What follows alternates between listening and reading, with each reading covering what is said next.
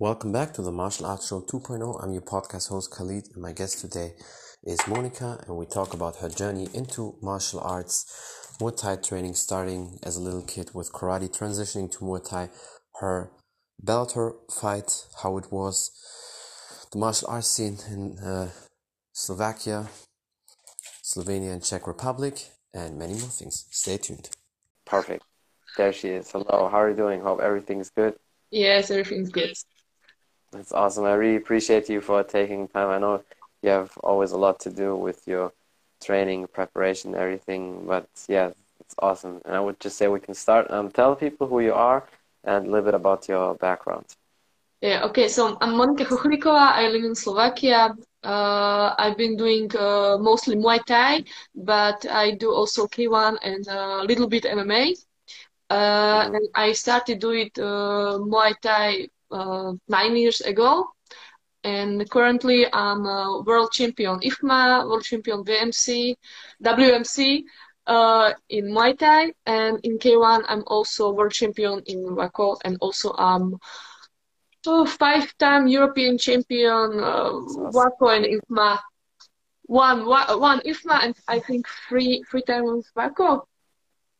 That's, that's right.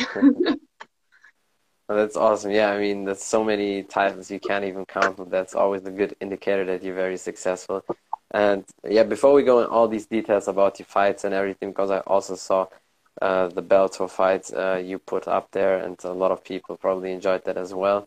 Um, how did you get into martial arts? Did did you do any other sports before as a kid or as a teenager, or then just right away nine years ago with martial arts? Well, I was doing karate karate uh, since I was six. And yeah. Um, when I was 16, I I started to lose a motivation. It was uh, like puberty and so on. Yeah, I had many things to do except trainings, and I didn't uh, like it anymore. And uh, in the end of summer, I, I started to do Muay Thai, and I uh, uh, really enjoyed the training, so I stayed in the sport. That's awesome. So since then, you didn't really have a break. You just uh, did then all the time Muay Thai and focus on the martial arts. Yes. Like that, right? That's that's awesome. And uh, how did the transition or the change come for you to do also MMA? Was it because MMA is so popular and people like it, or you just thought I want to test something for myself? Yeah, uh, many people uh, or many fighters started to do MMA because uh, it's more popular but I started doing uh, MMA because I didn't have uh, much opportunities in 2020 because of COVID. Every fight in stand up, like in Muay Thai and K1, was cancelled, and uh, uh, I just got a call from Bellator uh, in the time that I didn't do MMA. Uh, I had five weeks to preparation to, to this fight and you can't say no to Bellator because because yeah. the, the, offer may never come back again. So it's I took true, the yeah. chance and uh, that's why I started MMA that's awesome. And before that I mean obviously your striking is on point. You don't have to worry about that. But before that did you train any grappling any jiu-jitsu wrestling also?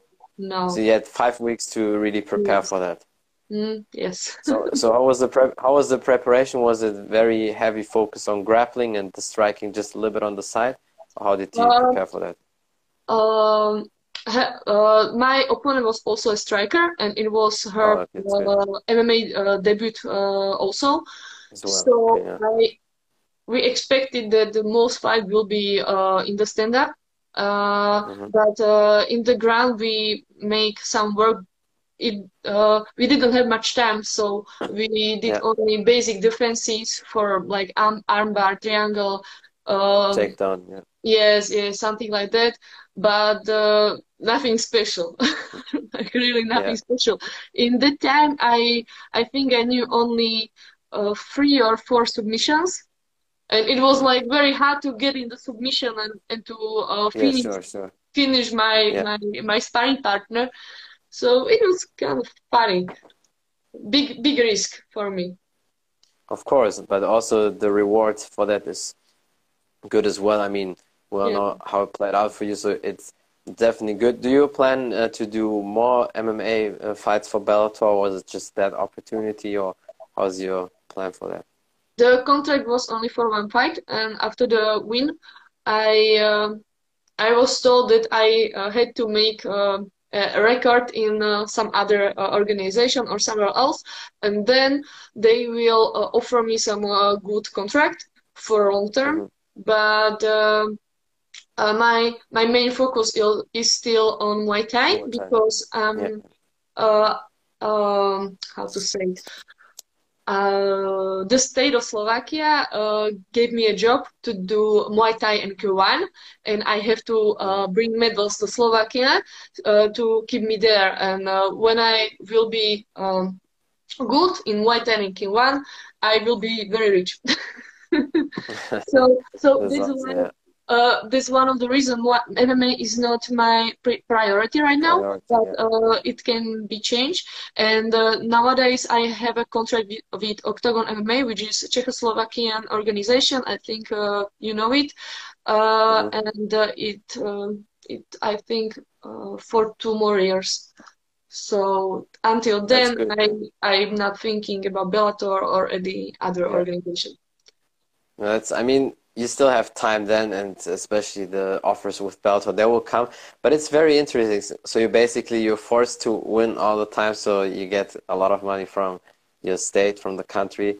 I mean, it's it's not a bad thing. How, and that's another thing. A lot of people probably ask, how is the payment for Muay Thai kickboxing? Because people know the salary what they get in MMA, but a lot of people don't have a clue what it is for kickboxing or Muay Thai. Some people they think, oh, it's yeah. you know 5,000, 10,000. How is the ratio normally in these organizations? Well, it it's less lower than in MMA. Uh, I think uh, a good uh, good uh, money is like 1,000 euros. I, I yeah. fight for more, but but 1,000 euros it's it's very good, uh, in, especially in Slovakia and Czech Republic. When when uh, you fight uh, MMA, you get a lot more money. I well, it's true, yeah. Yeah. Definitely. But I mean, I guess then you have to just fight more times because when people do kickboxing Muay Thai, they fight usually more than two or three times a year. That's yes, the thing. I, yes, uh, yes, it's right. But I, I think it's also because uh, uh, on these fights on stand up like Muay Thai and K1, you don't lose so much weight it's not so common in MMA, and uh, it's very uh, hard for your body to lose so much weight uh, many times of the over the year. So I think that's why uh, MMA fighters don't have so much fight than than Muay Thai or K1 fighters.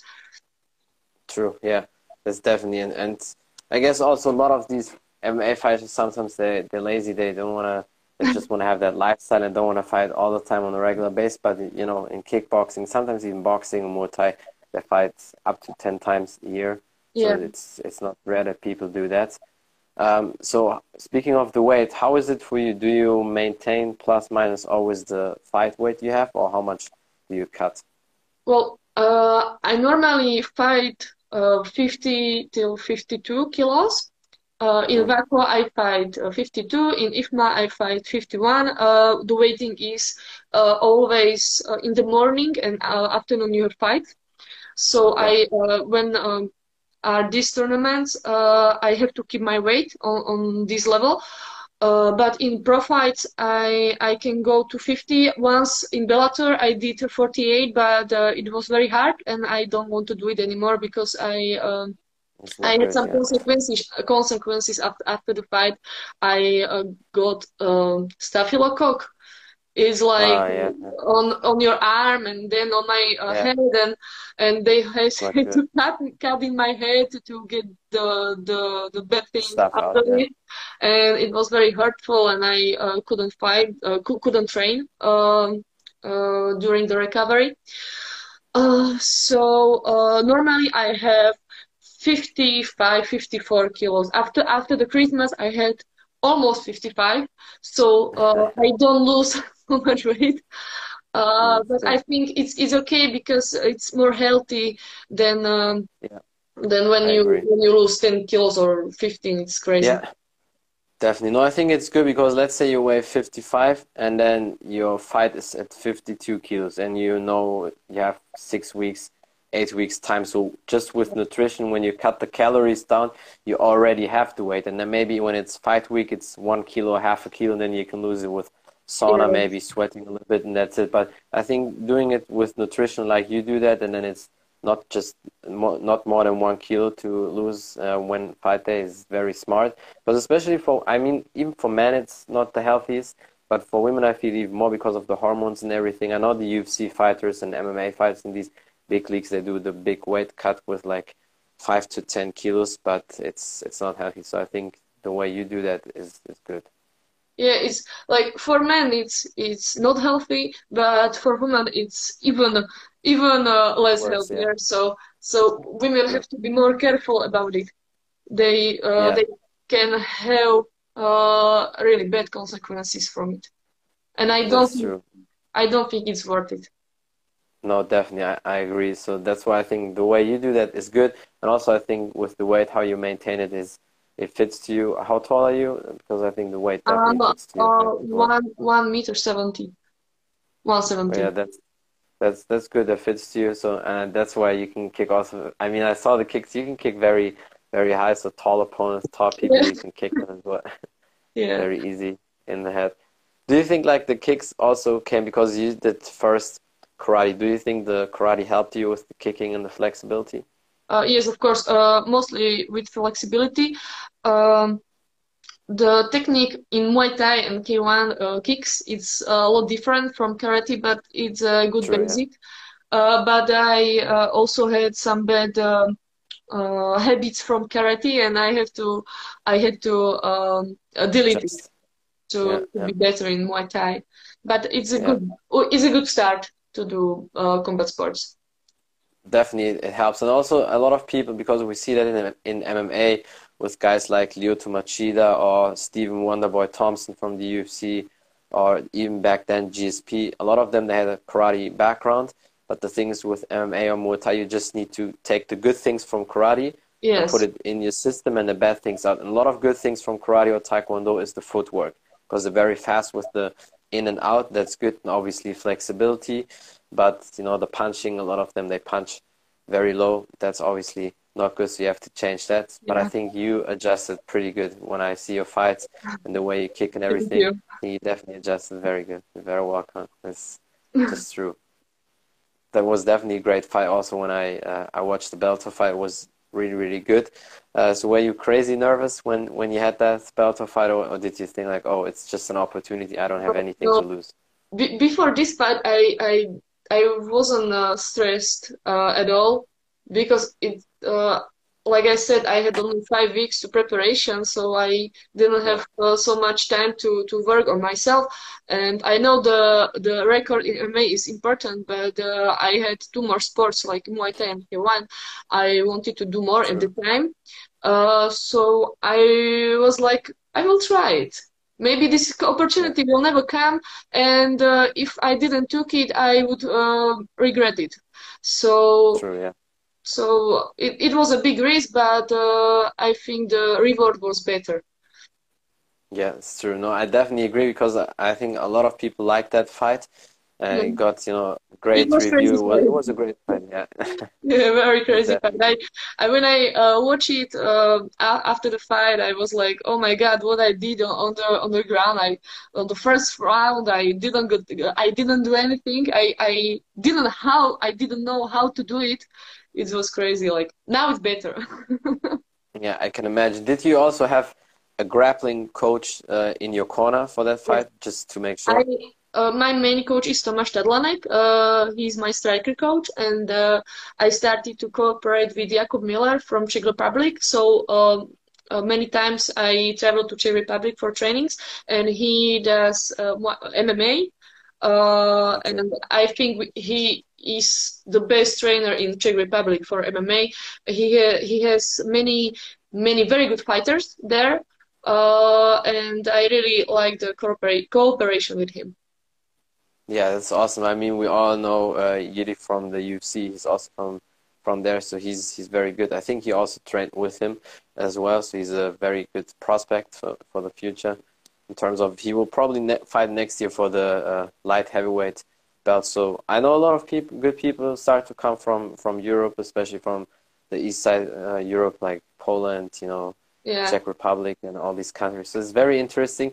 But uh, how is the martial arts scene in your country? Obviously, it's a pretty small country with a lot of nature, and it's a beautiful country.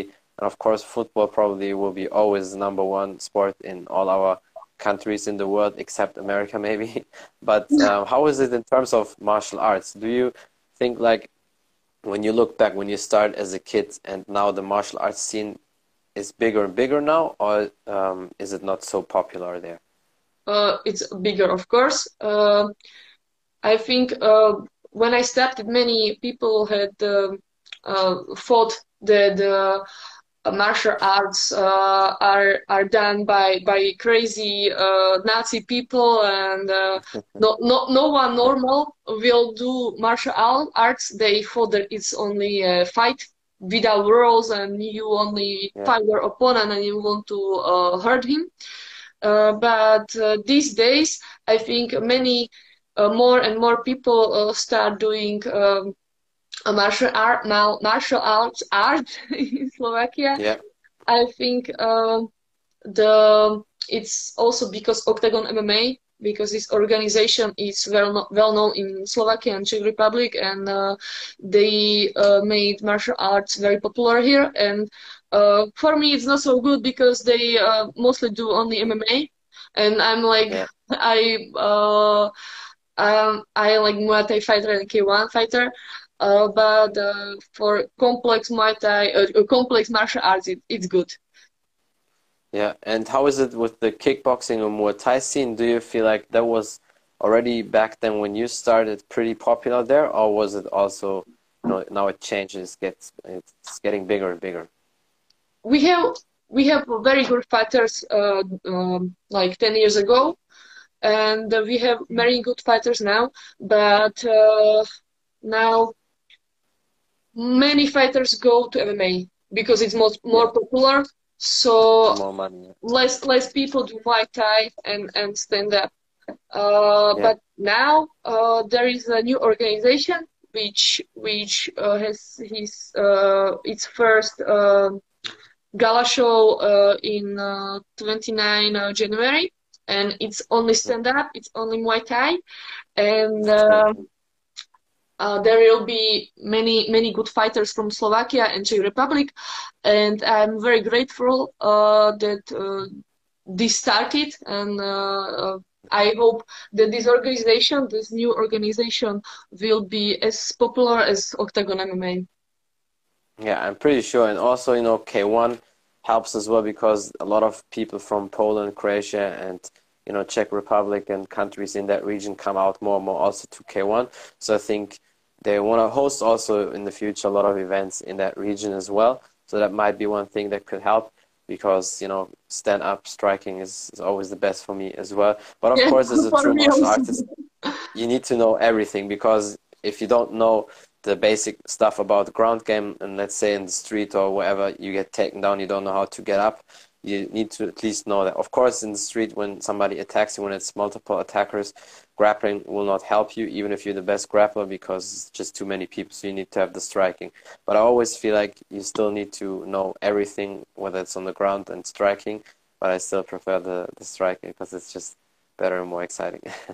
Yeah, I, I think so too because uh, the Muay Thai fights and K1 fights is like the fighters uh, uh, fight all, all the rounds, all, all the all the seconds of, of the rounds, and MMA is uh, sometimes waiting and mm, cal- calculating the opponent because he, he uh, the opponent can attack you with so many weapons that you can go um, like stupidly ahead and and maybe you uh, can get KO. That's true, yeah, definitely. But that's why I like it as well. Uh, how is it opportunity-wise for martial arts um, in Slovakia? Is it a lot of people now giving you training opportunities, or do you feel like sometimes you have to travel, like you said before, sometimes you travel to Czech Republic um, because of training partners, or do you feel like there's not a lot of opportunity there, and sometimes you need to move to different places? Yeah, I have, I think I have a solid uh, background in uh, in stand-up, like Muay Thai and K1, uh, in our gym, Victory Gym, we have many good uh, fighters there and uh, uh, very good coach, obviously.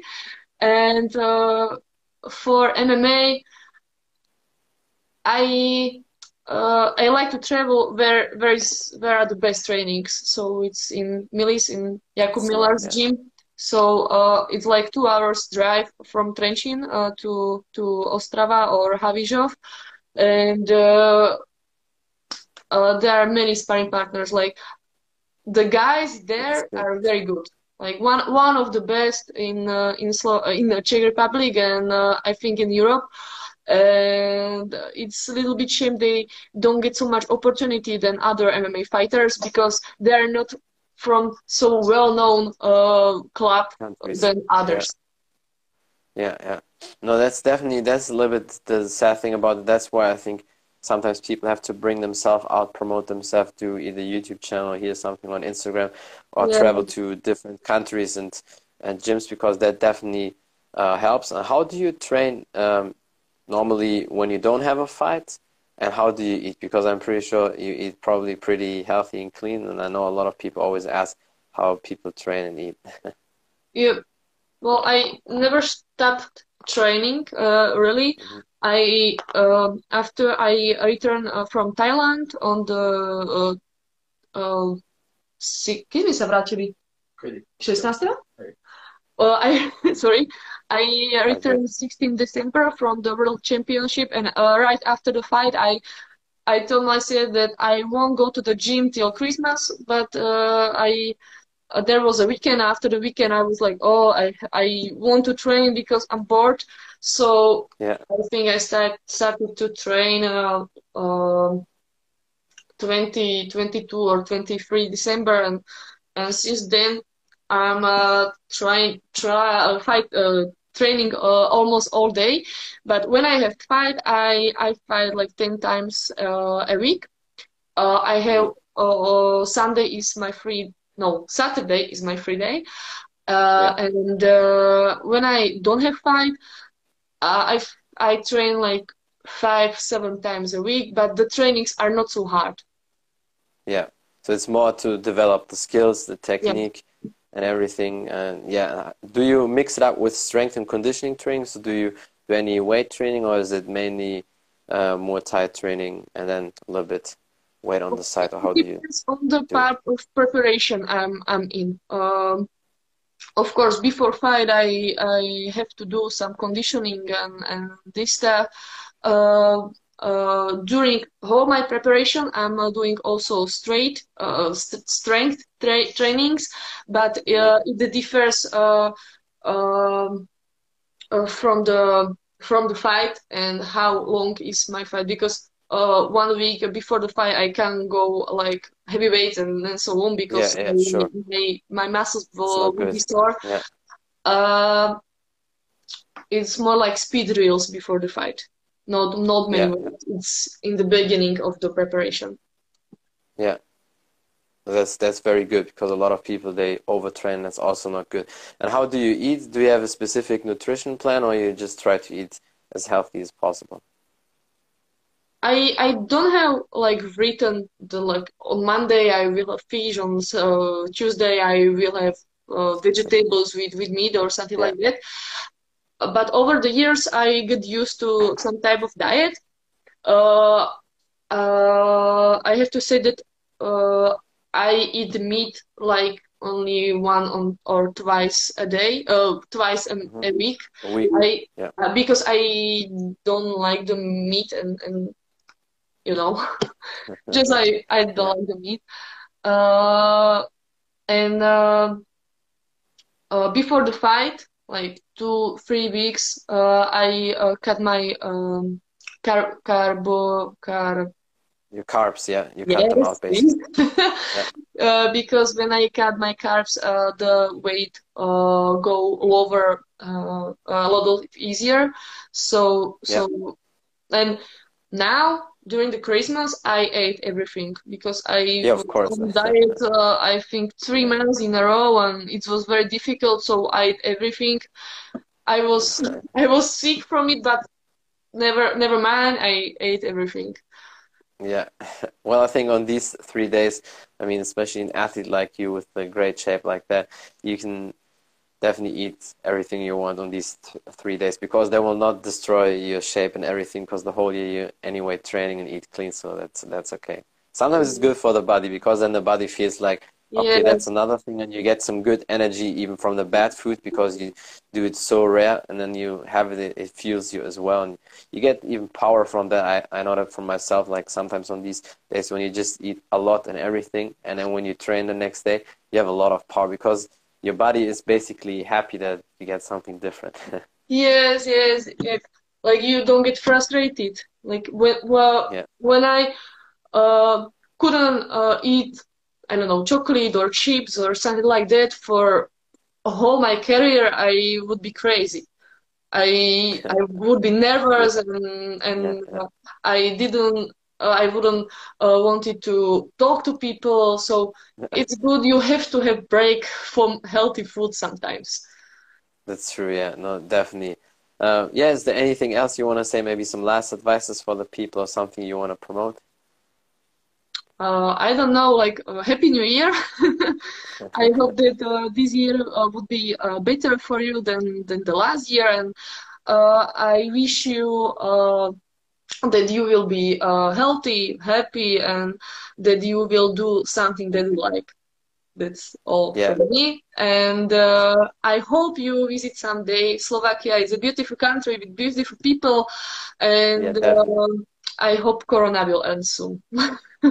yeah, definitely. That, that's my, then my only wish for this year that that this craziness yeah. will be over soon because uh, many people annoying. Uh, it's big problems for many industries, uh, also for sports, and many fights are cancelled, and and many people yeah. dies, and it's not okay. And I hope it will be end soon. Yeah, definitely. I hope also I can travel very soon, and yeah. because I we definitely have to train when I'm in Slovakia because it's a beautiful country with a lot of nature. I really like it there from what I see. So that will be awesome when we train. In which city do you live? I live in Trenčín. It's like 20 kilometers from Czech Republic. Okay, that's basically very close there. That's it's not too far away. Yeah, that will be definitely awesome. Uh, yeah, I really appreciate you for your time, and I hope we can do another podcast soon again. Then all the best for you, and have a great day.